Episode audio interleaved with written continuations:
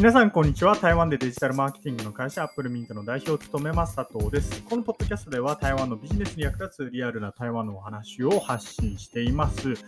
と言いつつ、今日はですね、まあ、毎度の先週の出来事ということで、まあ、僕の1週間を振り返っていきたいと思います。まあ、もしも台湾で起業したい方、あるいは台湾で事業を始めたいと思っている方はですね、ま起業6年目、7年目、ごめんなさい、これいつも忘れるんですけれども、確か今年の9月で7年目ですね。7年目なんですけれども、7年目の僕が、まどんなスケジュールで動いているかっていう参考になればいいかなというふうに思います。じゃあ月曜日からちょっと振り返っていきたいと思うんですけれども、月曜日はですね、なんとラーメン屋さんの、えー、店主というか、なんていうんですかね、まあ、一応経営されている方、その日本にラーメン屋さんのこの母体があって、で台湾に進出してきて、台湾に、え、数店舗ある、えラーメン屋さんの総経理の方とお話をしてきたんですけれども、まあ、この方、何がすごかったかって、あのボディービルをやってるんですよ。すごくないですか？ラーメン屋さんをしながらボディービルダーとしての活動をしているって僕ほんとすごいなと思っていて、まあ、ラーメン屋さんなんで当然なんですけれども自分のお店の味を調べる必要があるんで、まあ、ラーメンは食べると思うんですね。だから僕聞いたんですよ。あのよくラーメンとかもう太るようなものを食べながらこうボディビルディングっていうんですか？あの体そんなにマッチョでいられますねみたいなことを聞いたらあのななんて言うんでしたっけ？あのダイエットダイエットじゃないな。減量あのボディービルダーの人たちが自分たちを追い込む時期みたいなのがあるじゃないですか。まあ、その時期に関して言うと、さすがにラーメンは食べれないんだけれども、まあ、普段はそんなことはなくて、1日1食は食べてますみたいな話を聞いて、で僕、最近、出張者が多くて、まあ、出張者のアテンドで、会食行くじゃないですか。まあ、そのせいもあってか、え、ここ1、2週間で2キロぐらい太ったんですね。で、こういうお話を聞くと、いや、自分もまだまだだなっていうふうに思いました。まあ、なので、自分が太っている理由っていうのは、食生活云々っていうよりも、ただ単純に、運動が足りないんだなっていうことを、思い知らされたのが、ま月曜日で、まあ、それが月曜日で、ああと月曜日は面白かったことにですね、あの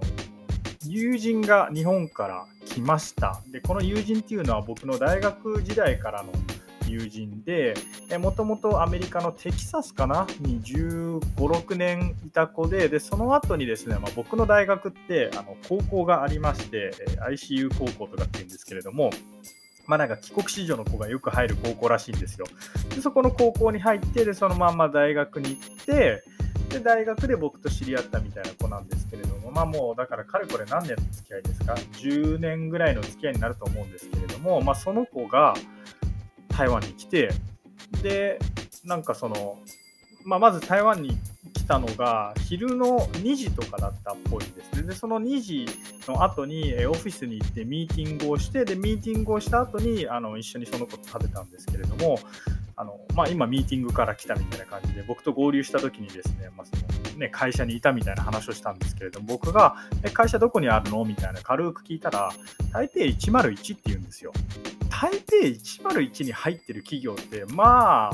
そこそこ有名な企業しか入らないっていうか入れないと思うんですよ。まあ、もう賃貸というか家賃が半端ないと思うんでそれで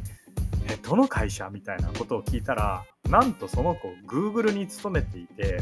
で、まあ、入社して3ヶ月みたいな話をしていてでその子っていうのがなんかその Google で勤めるような子じゃないんですよ。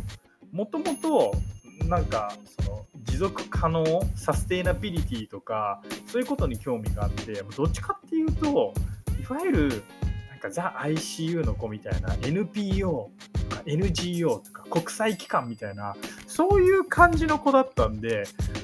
まさかそんな子が、えー、Google に入るとは思わなくて、ちょっとああのびっくりしました。で、まあ、何をしているかっていうとですね、まあ、Google のそのサーバーセンターのエネルギーに関することを、まあ、そういう仕事をしているみたいなことを言ってたんですけれども、まあ、やっぱニッチなことをしてたら、なんかその Google で働くみたいなそういう機会もあるんだなっていうことを、えー、今回月曜日にあった友人のお話を通じて知り得て、まあ、それは面白かったなっていうふうに思います。で、火曜日は、えー、私の古い友人というか、まあ、台湾に来てからの友人で、台湾人の男性、あの南部の高雄っていうところにあの実家がある台湾人の男性と結婚した女性の方と、えー、台湾人との国際結婚ってぶっちゃけどうなの？みたいな、まあ、そういう対談動画を撮りました。で、対談動画を終えて思ったのが、うん、ツイッター上でやれ台湾人男性と結婚するとああだこうだみたいな、まあ、こういうところ気をつけた方がいいみたいなのはあるんですけれども、まあ、僕が今回対談した方に関して言うともちろん不満はあるとあのいろんな、ね、文化の違いとかあってストレスっていうのはあるんだけれども僕が思っていた以上にそんなにストレスないのかなみたいなことを思いました。なんか世間ではあの福原愛さんがなんか、ね、台湾人男性と結婚して離婚して、まあ、なんああだこうだみたいな話になってますけれどもなんか思ったよりそんな感じじゃないなっていうのを今回対談して思いました。まあ、この対談動画は9月のどこかに公開できればなというふうに思います。で水曜日は主に会社にいて、えー、トレーニングしたんですけれども改めてみんな社員の、え、自分の仕事の棚卸しみたいなことをしましたっていうのが、まあ、先週のポッドキャストでもちょっとお伝えしたんですけれども、僕らクレームが、ま2連発で来たんですね。まあ、結構珍しくって、2連発で来るっていうのがですね、まあ、ですごい申し訳ないなと思いつつ、まあ、なんで起きたかって、あのま、システムの問題なんですね。で特に引き継ぎみたいな、そこがちゃんとしっかりできてなかったっていうシステムの問題かなって僕は思っていて、先々週かな、そのクレームが起きた時に何が起きたかっていう、うちの社員が、ま、ちょっと緊急事態で2人同時に抜けるみたいなことがあったんですよ。で、その時に、その2人の仕事っていうのが、ま、ちょっとおろそかになってしまって、で、クレームにつながったんですけれども、まあ、だったらみんな自分のえ、仕事を把握した上で誰々が不在の時は誰々が何をするみたいなことを、え、しっかり決めておこうっていうふうに思ったのが水曜日でで木曜日は政治経済学者と対談動画をしました。よくメディアとかにも出ている方らしいんですけれども、まあ、友人に紹介していただきましてで Apple Mint のオフィスに来ていただきまして、え、その日はですね、まあ、今後の総統選2024年の1月に台湾では総統選っていうすごいでっかい選挙があって、まあ、台湾の大統領ですね、を決めるような選挙なんですけれども、まあ、現時点でですね、3名の方が、え、立候補しています。これにですね、プラス1名、テリー・ゴーというフォックスコンの、元社長なのかな、まあ、今会長かなんかかもしれないですけれども、まあ、彼が出るんじゃないかっていうふうに言われています。まあ、これが出たらどうなるのかとか、あるいは現時点で3人はまどういう考えを持っているのかみたいなお話を聞きました。まこの対談動画もですね、8月のどこかで公開できればなというふうに思います。まそして金曜日なんですけれども、金曜日は、えー、オフィスにいて自分の作業をしたんですけれども、まあ、そうですね、ちょうどなでしこジャパンの試合が台湾現地時間で3時半だったかなかなんかに放送があって、まあ、仕事ともろかぶってるんですけど、まあ、その辺はですね、えー、サッカーを見ながら作業しました。はい。社長の特権というか まあ、どうせ僕ね、土曜日、日曜日、あの、仕事が終わんなかったら全部僕に振り返ってくるだけなんで、まあ、そこで、あの、仕事してなかった分は後で取り返せばいいっていう考えなんで、ま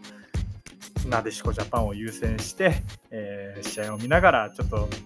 試合を見ながらでもできる作業をしたんですけれども、まあ、残念ながら負けてしまったとはいえ、あのすごいいい試合だったなっていうふうに思います。ということで、まあ、以上が僕の、先週の出来事というお話でした。まあ、などんな参考になっているかはわからないですけれども、え、いつもお聴きいただきありがとうございます。それではまた。